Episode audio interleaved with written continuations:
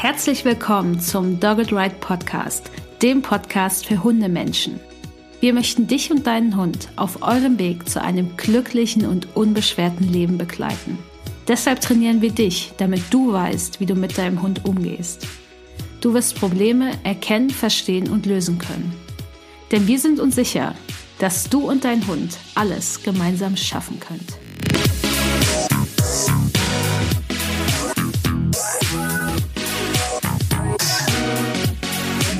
Herzlich willkommen zur 37. Podcast-Folge des Dogged Ride Podcasts. In dieser Folge erfahrt ihr, wie ihr das Jagdverhalten bei Hunden richtig belohnen könnt. Und wenn ihr euch gerade fragt, wen ihr hier überhaupt hört, ich bin Pia und ich bin Trainee bei Dogged Ride. Und ich befinde mich gerade mitten in der Ausbildung zur Hundeverhaltensberaterin bei der ATN.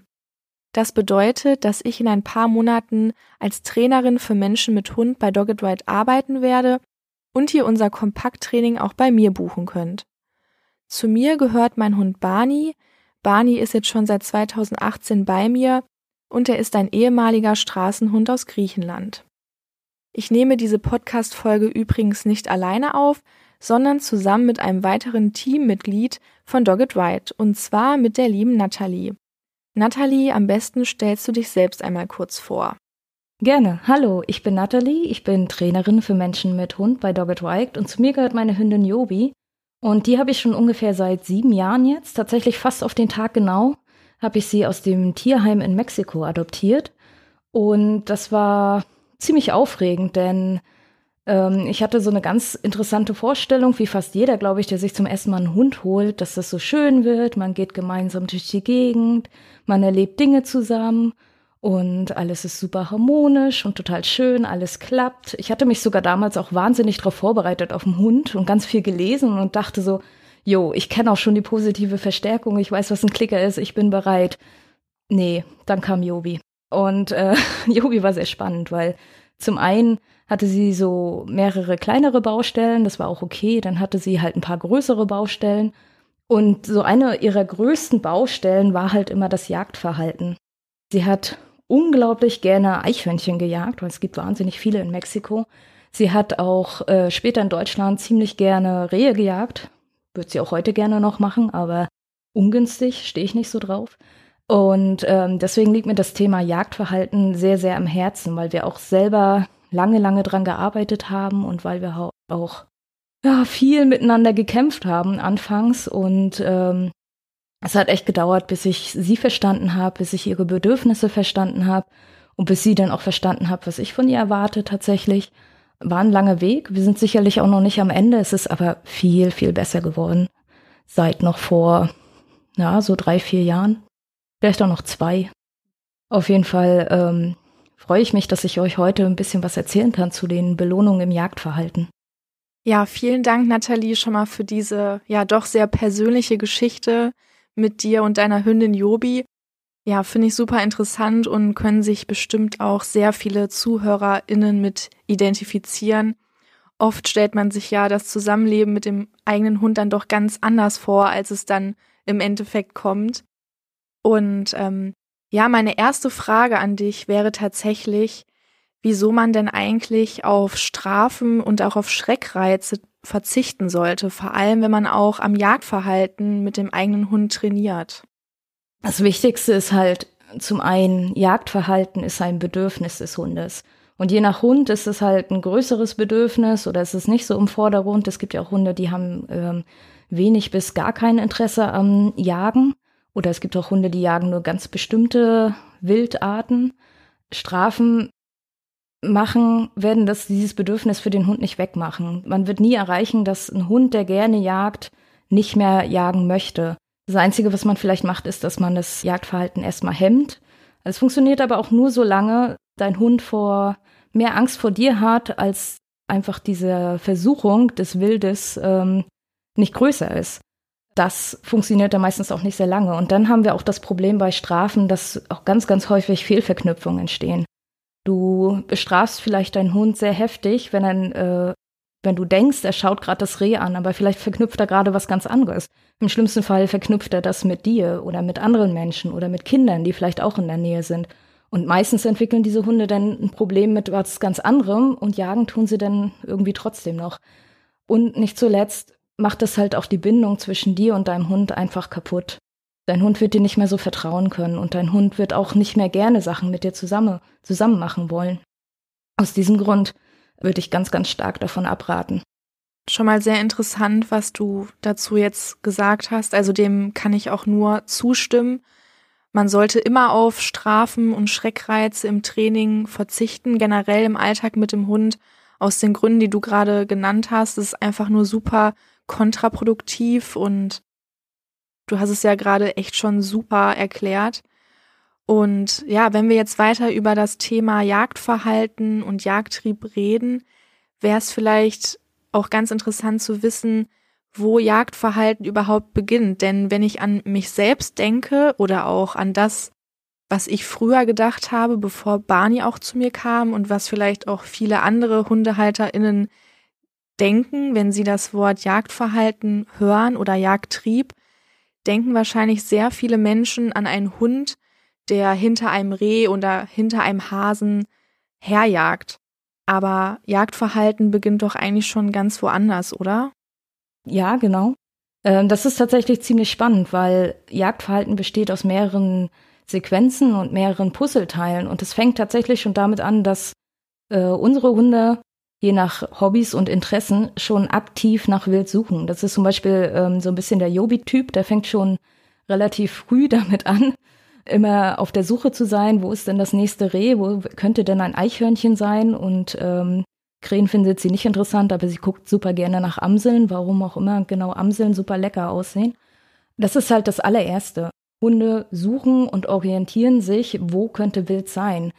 Danach kommt dieses typische, was wir von den Pointern und von den Wischlers kennen, und zwar das Vorstehen. Das heißt, der Hund steht ähm, mit der Nase Richtung Wild, ähm, meistens noch eine Pfote angehoben und äh, wartet halt tatsächlich. Das ist, ähm, wenn wir das jetzt bei den Jägern uns anschauen, ein bisschen das, was die halt gerne haben, dass der Hund ihnen anzeigt, wo das Wild ist und dass sie den dann vorschicken können, je nach Rasse vom Hund. Aber nach dem Vorstehen kommt halt das Hetzen. Das heißt, wenn die Hunde dem Wild hinterherrennen, was halt für die Leute denn so ist, oh Gott, mein Hund jagt. Äh, nee, der hatte bestimmt schon vorher angefangen, du hast es nur noch nicht so richtig gesehen. Aufs Hetzen folgt dann das Packen des Wildes, das heißt, wenn sie es festhalten, damit sie es halt auch töten können und dann im Anschluss fressen. Das sind so die, kurz gesagt, so die typischen Jagdsequenzen. Und das Spannende ist halt tatsächlich, die sind erstmal von Rasse, Hunderasse zu Hunderasse ein bisschen unterschiedlich. Zum Beispiel so ein Labrador, der ist eher so der Typ, ähm, dass diese Jagdsequenz packen, einfach durch die Zucht extrem verstärkt wurde. Das ist auch der Grund, warum äh, Labradore so, so ganz, ganz viel ähm, gerne abortieren. Und bei den Wischlers zum Beispiel ist es halt auch so ganz typisch. Die sollen halt vorstehen, die sollen das Wild anzeigen, aber die sollen nicht hetzen und die sollen auch nicht packen und auch nicht töten. Das ist halt wichtig zu wissen. Erstmal so rein grundsätzlich, welche Rasse hat vielleicht mein Hund? Ähm, das ist schon mal ein guter Anhaltspunkt, um zu gucken, wofür interessiert sich mein Hund. Ähm, wenn man jetzt sich so die ganz ursprünglichen Hunde anguckt, ähm, so typisch Podenco, Husky oder halt Hunde, wo es man das eigentlich gar nicht einschätzen kann und nur einfach sieht, der jagt halt wahnsinnig gerne, zum Beispiel wie meine Hündin. Da kommen alle Sequenzen vor. Da ist nichts wirklich groß verstärkter da. Aber das Schöne ist, wir können bestimmte Sequenzen im Jagdverhalten verstärken. Das heißt, es gibt Sachen, die sind ja für uns okay. Zum Beispiel Wild suchen ist für mich okay. Und Vorstehen am Wild ist für mich auch okay, weil das Wild dadurch nicht zwangsläufig belästigt wird. Vorausgesetzt, du lässt deinen Hund natürlich jetzt nicht vom Weg ab, um Wild zu suchen, sondern ähm, du arbeitest mit ihm zum Beispiel einfach auf dem Weg im Wald an so einer Wildspur, da laufen die ja auch lang. Schon da kannst du deinen Hund äh, mit dem Markersignal für das tolle Verhalten bestätigen und belohnen. Und du kannst halt auch dieses Vorstehen bei den Hunden einfach dadurch spannender machen, dass du es halt bestätigst und belohnst. Dein Hund wird es länger zeigen und öfter zeigen und gerne zeigen. Das heißt, es gibt dir immer noch einen Ticken die Chance, da einzugreifen. Also ein Hund, der schön vorsteht oder in Ruhe sucht, der rennt erstmal schon mal nicht los und hetzt. Du hast einfach dieses Zeitfenster, um deinen Hund gegebenenfalls anzuleihen, abzurufen oder was auch immer mit ihm zu machen, damit er gerade nicht loszischt in den Wald oder ins Feld oder ins Maisfeld, um ähm, Tiere zu jagen. Wichtig ist halt auch zu wissen einfach, jede einzelne dieser Sequenzen suchen, vorstehen, hetzen, packen, töten, fressen sind für unsere Hunde selbst belohnt. Die machen ihnen Spaß. Je nach Hundetyp macht halt das eine mehr Spaß, das andere macht vielleicht ein bisschen weniger Spaß. Es ist halt von der Natur einfach so eingerichtet worden, dass selbst wenn Hunde ihre Jagd abbrechen müssten nach dem Hetzen, einfach weil sie es nicht bekommen, dass sie es halt am nächsten Tag oder eine Stunde später wieder zeigen, ähm, weil sich das Verhalten einfach gut für sie anfühlt. Da werden viele, viele Glückshormone ausgeschüttet, die die Hunde halt auch glücklich machen.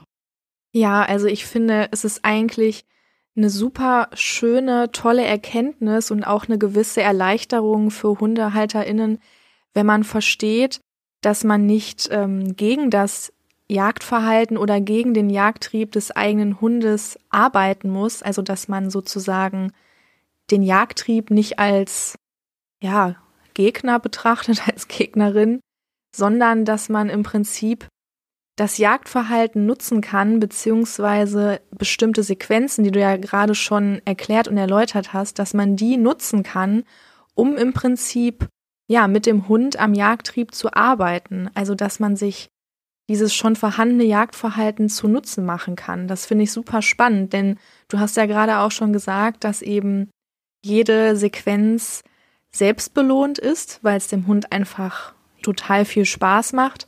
Und ich denke, es ist auch sehr wichtig zu verstehen, dass das Jagdverhalten deshalb nicht ausgelöscht werden kann. Also man kann es nicht wegzaubern, es ist einfach da, aber man kann eben daran trainieren und sich eben diese einzelnen Sequenzen zunutze machen. Und das finde ich total spannend.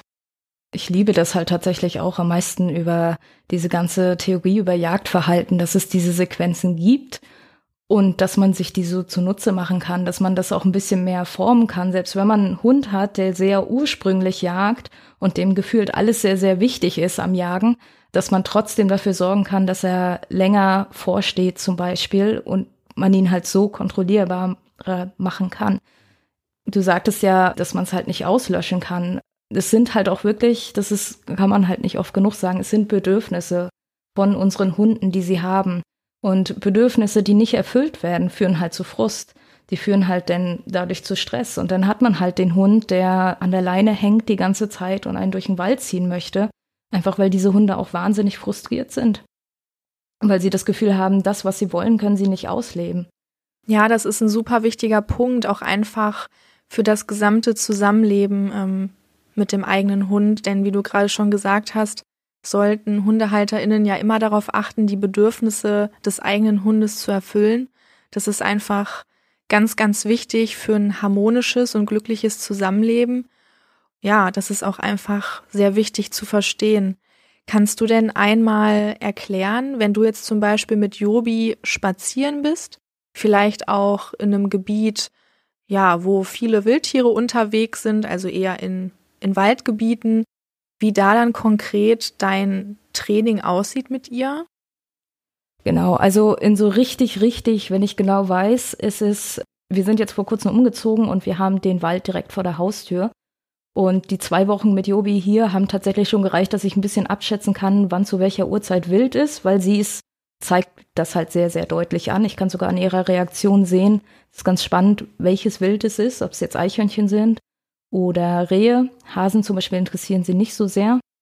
Und Wildschweine zeigt sie eher Angstverhalten tatsächlich dabei. Wahrscheinlich, weil sie es auch nicht einschätzen kann, was das ist. Nur merkt, okay, irgendwie riecht es komisch und riecht groß, keine Ahnung.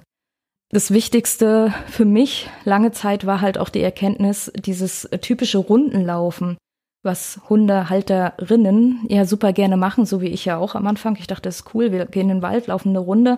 Für uns Menschen macht das mega Sinn. Für so super jagdtriebige Hunde kann das echt super anstrengend werden, weil hinter jeder Kurve ist wieder ein neuer Reiz, ist vielleicht wieder ein neuer Geruch.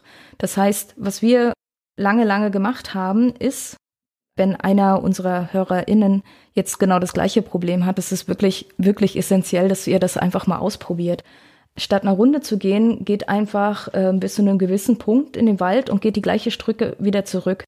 Weil ihr habt einfach den Vorteil, dass euer Hund dieses Gebiet schon kennt, dass da höchstwahrscheinlich keine neuen Spuren mehr hinzugekommen sind. Das heißt, euer Hund ist dann Ticken entspannter auf dem Rückweg. man muss auch genau gucken, wann ist der Hund jetzt so komplett drüber, dass es einfach auch nichts bringt. Wenn ihr mich noch nicht so weit in dem Training seid oder der Hund allgemein vielleicht nicht so gut drauf ist an dem Tag, macht es eher Sinn zu sagen, okay, ich drehe mal um und gehe lieber zurück, als äh, jetzt noch Stuhl diese Runde durchzuziehen und den Hund nochmal komplett damit zu überfordern und vor allen Dingen auch euch selbst zu überfordern, weil ich spreche aus Erfahrung, wie anstrengend das ist, wenn man das ähm, schreiende, brüllende Tier an der 5-Meter-Schleppleine hat. Schön ist nicht. ja, hatte ich lange, lange diesen Spaß. Geht einfach zurück. Das ist okay. Tatsächlich ist es auch so, ihr müsst auch keine zwei Stunden im Wald sein. Wenn ihr so einen richtig, richtig jagdtriebigen Hund habt, der vor allen Dingen auch super, super gerne schon auf Wildspuren äh, schnüffelt und die erschnüffelt und wirklich aktiv sucht, dann reicht es auch, wenn man manchmal eine halbe Stunde im Wald ist. Oder nur eine halbe Stunde reingeht und dann geht man zurück und dann hat man ja auch eine Stunde. Schaut einfach, dass es nicht zu viel wird für euch und für euren Hund. Und was wir denn jetzt konkret tatsächlich machen, ich schaue, welches Bedürfnis sie hat. Wenn sie zum Beispiel eine Spur erschnüffelt und die mir anzeigt, bestätige ich sie mit dem Markersignal und belohne sie dann entsprechend ähm, ihrer Bedürfnisse. Also bei dem Suchen lasse ich sie dann meistens entweder Kekse suchen, je nachdem, was ich dabei habe. Ich kann sie auch unseren Futterdummy suchen lassen, das findet sie auch mega cool, weil da greifen wir halt wieder diese Sequenzen auf, ne? Auch wenn man mal nur so einen schnöden Keks dabei hat, das passiert einem, wenn man so einen sehr jagdtriebigen Hund hat, der super gerne Amseln und Ratten zum Beispiel jagt, weil die trifft man eher im Stadtgebiet. Und manchmal ist man dann da nicht so unbedingt vorbereitet, dass man das auf einmal trifft, vor allen Dingen, wenn man gerade vielleicht umgezogen ist und einem gar nicht bewusst war, dass es solche Tiere in diesem Gebiet gibt. Ihr könnt dann auch einfach Kekse dafür nehmen dass ihr die Kekse vielleicht die Hunde suchen lasst oder dass ihr so einen Keks nehmt und den einfach werft und den Hund diesen Keks hetzen lasst ist halt wichtig zu sehen, ähm, eine Belohnung kann auch wirklich mehrere Sequenzen bedienen. Wenn ihr jetzt diesen Futterdummy zum Beispiel versteckt, dann habt ihr, bedient ihr da mehrere Sequenzen. Zum einen das Suchen nach Beute. Je nach Hund kann es tatsächlich auch nochmal sein, dass er dann vielleicht vorsteht. Wenn ihr den Futterdummy werfen würdet, dann habt ihr das Hetzen statt dem Suchen. Und wenn er halt diesen Futterdummy aufnimmt, ist es ja schon nah genug am Packen dran.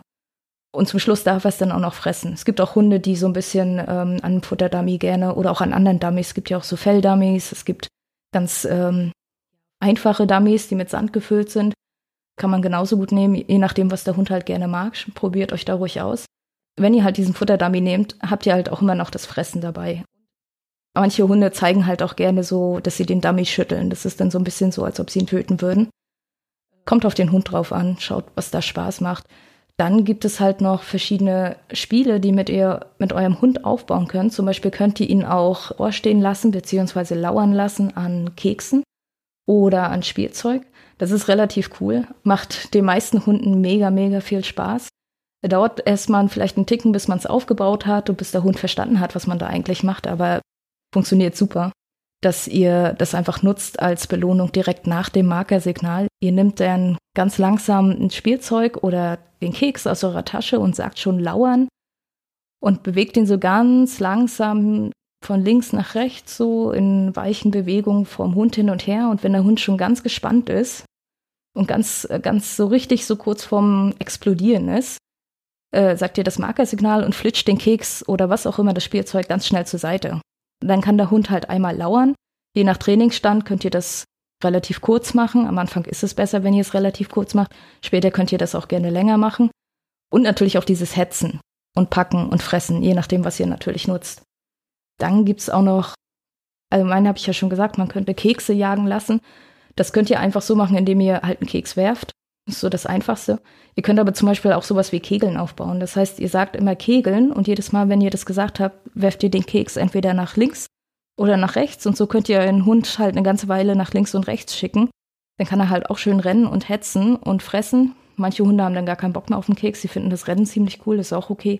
Aber es ist so eine Sache, die Hunden ziemlich viel Spaß macht. Vor allen Dingen, wenn ihr einen Hund habt, der eigentlich super gerne rennen möchte, das aber gerade einfach nicht kann, weil da ziemlich viel Wild unterwegs ist und ihr ihn nicht ableihen könnt. Das funktioniert halt super an einer ziemlich langen Schleppleine, funktioniert aber auch an der kürzeren Schleppleine. Wir gehen ja meistens mit fünf Meter.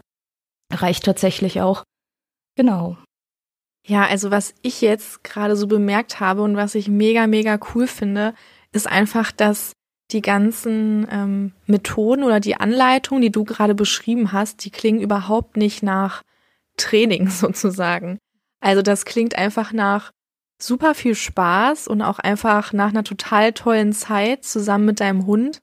Auch die Spiele, die du gerade erklärt hast, das klingt echt, ja, als würde das auch richtig gut einfach in den Alltag passen, weil ich kenne das von mir selbst und auch von ja, der Zeit, in der ich mit Barney trainiert habe, mit anderen HundetrainerInnen, die haben mir manchmal Methoden erklärt und gezeigt, wo ich mir wirklich dachte, ganz ehrlich, wann soll ich das bitte üben? Das passt einfach überhaupt gar nicht in unseren Alltag, in unsere Gassi-Routine. Es war total umständlich und ich musste mich immer zwingen, das umzusetzen und ich habe einfach gemerkt, ich habe keinen Spaß daran und Barney schon mal gar nicht.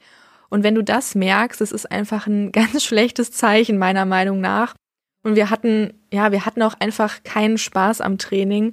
Und das, was du gerade beschrieben hast, das klingt echt nach dem kompletten Gegenteil, weil es ist einfach super wichtig, dass das Training kein Zwang ist, sondern dass man es einfach total gerne macht, weil man einfach merkt, es macht mir selbst Spaß als Hundehalterin und es macht auch meinem Hund Spaß und noch dazu sehe ich einfach die ersten Trainingserfolge und das ist einfach eine ganz, ganz wichtige Komponente, finde ich, im Alltag mit dem Hund. Und ähm, genau, was du auch gerade beschrieben hast und was du davor auch schon angesprochen hast, mit den Bedürfnissen des Hundes, das hat man ja auch gerade schon mal ganz deutlich gehört, dass die Bedürfnisse in diesen Trainingsmethoden und in diesen Spielen, zum Beispiel beim, ähm, beim Lauern, dass die da einfach ja geachtet werden.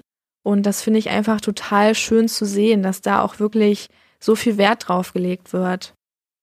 Vor allen Dingen, man muss halt auch immer bedenken, das macht auch dem Hund doppelt Spaß. Ne? Wenn wir diese jagdlichen Belohnungen nutzen, mag es sein, dass manche Hunde vielleicht einen Moment brauchen, um sich ein bisschen dran zu gewöhnen oder das vielleicht annehmen zu können. Manchmal sind auch wirklich, gerade am Anfang des Trainings, kann das immer mal passieren, dass die jagdlichen Reize zu hoch sind. Das ist dann so ein bisschen für euch so die Erinnerung, okay, ich bin vielleicht heute, habe ein bisschen zu viel von meinem Hund erwartet oder bin ein bisschen zu weit gegangen oder habe ihn zu vielen Reizen ausgesetzt. Aber letztendlich, wenn die Hunde das gelernt haben, dass das coole Belohnungen sind, habt ihr halt eine Belohnung, die an sich schon Spaß macht, aber auch immer dieses aktuelle Bedürfnis belohnt. Das heißt, das Verhalten, was ihr damit belohnt, wird halt wirklich, wirklich hochwertig belohnt, weil ihr darauf achtet, dass dieses Bedürfnis, was euer Hund gerade in dem Moment hatte, erfüllt wird.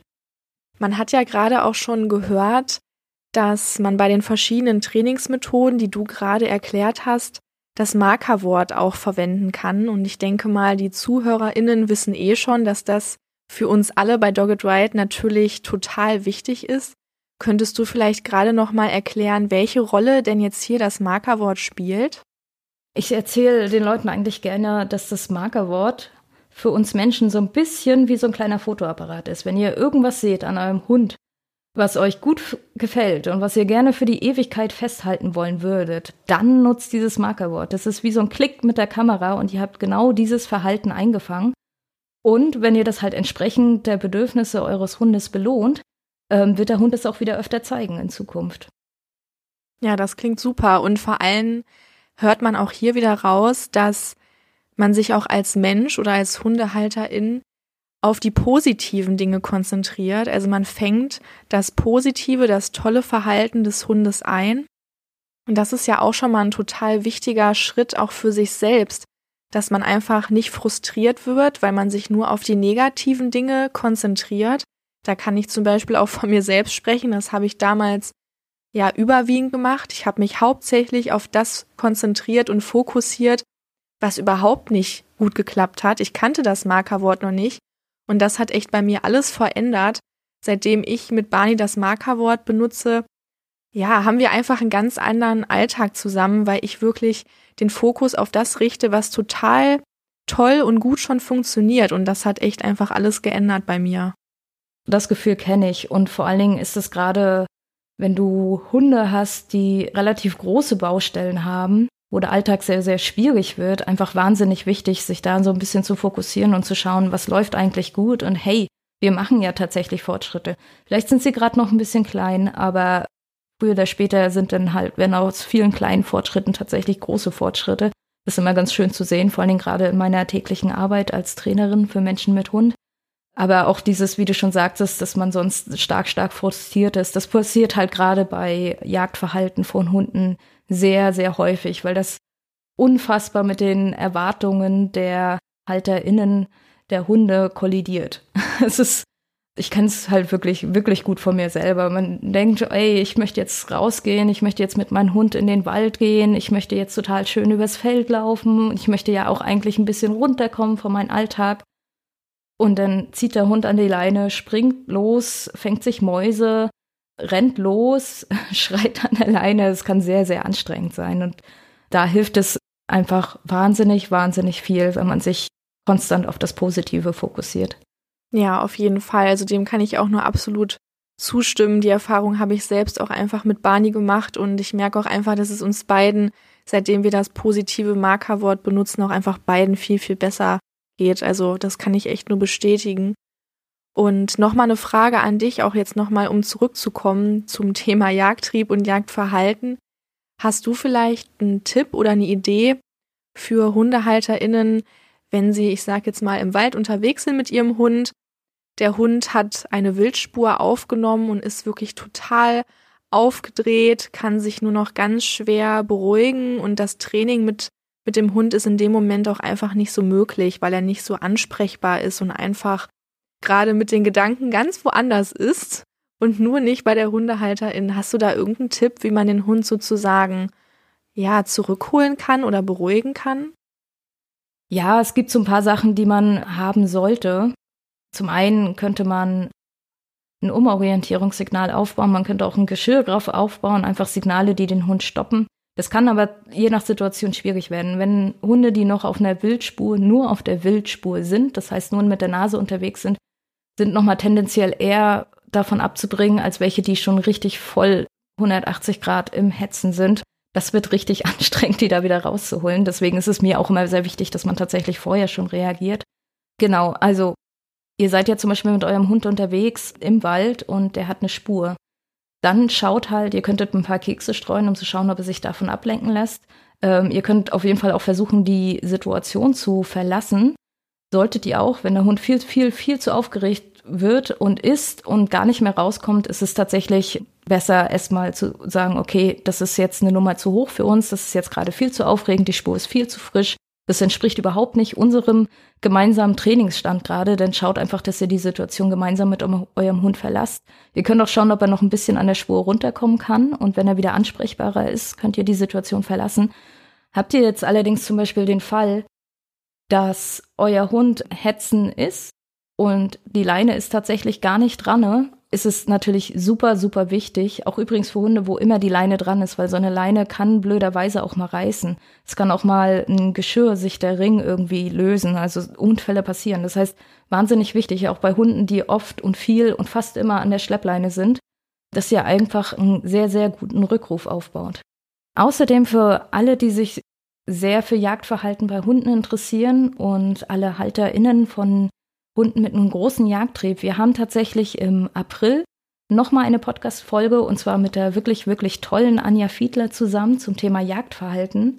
Und gleich im nächsten Monat gibt es noch ein weiteres super tolle Podcast-Folge und zwar mit Ines Scheuerdinger zum Thema Entspannung für jagdlich ambitionierte Hunde. Das wird auf jeden Fall großartig, weil ich ihr Seminar damals auch belegt habe.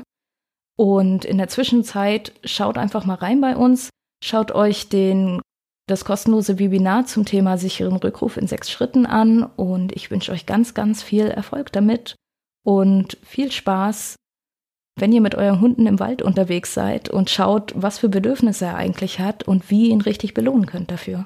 Ja, super, das klingt echt total spannend. Danke, Nathalie, für den Hinweis. Wir verlinken das kostenlose Webinar Der sichere Rückruf natürlich auch in den Show Notes. Außerdem auch Ulis Buch Markertraining für Hunde und auch den Link zu unserem Kompakttraining. Dafür könnt ihr uns aber auch gerne eine E-Mail senden an team@doggedright.de, wenn ihr dazu mehr wissen und erfahren möchtet. Ja, vielen Dank, Nathalie, für das tolle Gespräch. Ich danke dir auch. Ja, und wir wünschen euch noch einen wunderschönen Tag und freuen uns, wenn ihr auch das nächste Mal wieder dabei seid, Die nächste Podcast-Folge wird übrigens über das Thema sein, mentale Strategien für schwierige Hundebegegnungen. Und zu Gast wird die liebe Anna Meissner sein. Das wird auch super interessant. Genau, wir freuen uns, wenn ihr den Podcast abonniert. Das ist natürlich kostenlos. Und teilt gerne die Folge auf Facebook, auf Instagram und mit anderen Hundemenschen. Damit helft ihr uns auf jeden Fall sehr weiter. Ja, bleibt gesund und alles Gute. Und bis bald, würde ich sagen. Oder, Nathalie? Genau, ciao. Tschüss. Das war der Dogged Ride Podcast. Der Podcast für Hundemenschen. Wir möchten dich und deinen Hund auf eurem Weg zu einem glücklichen und unbeschwerten Leben begleiten. Deshalb trainieren wir dich, damit du weißt, wie du mit deinem Hund umgehst. Du wirst Probleme erkennen, verstehen und lösen können. Denn wir sind uns sicher, dass du und dein Hund alles gemeinsam schaffen können.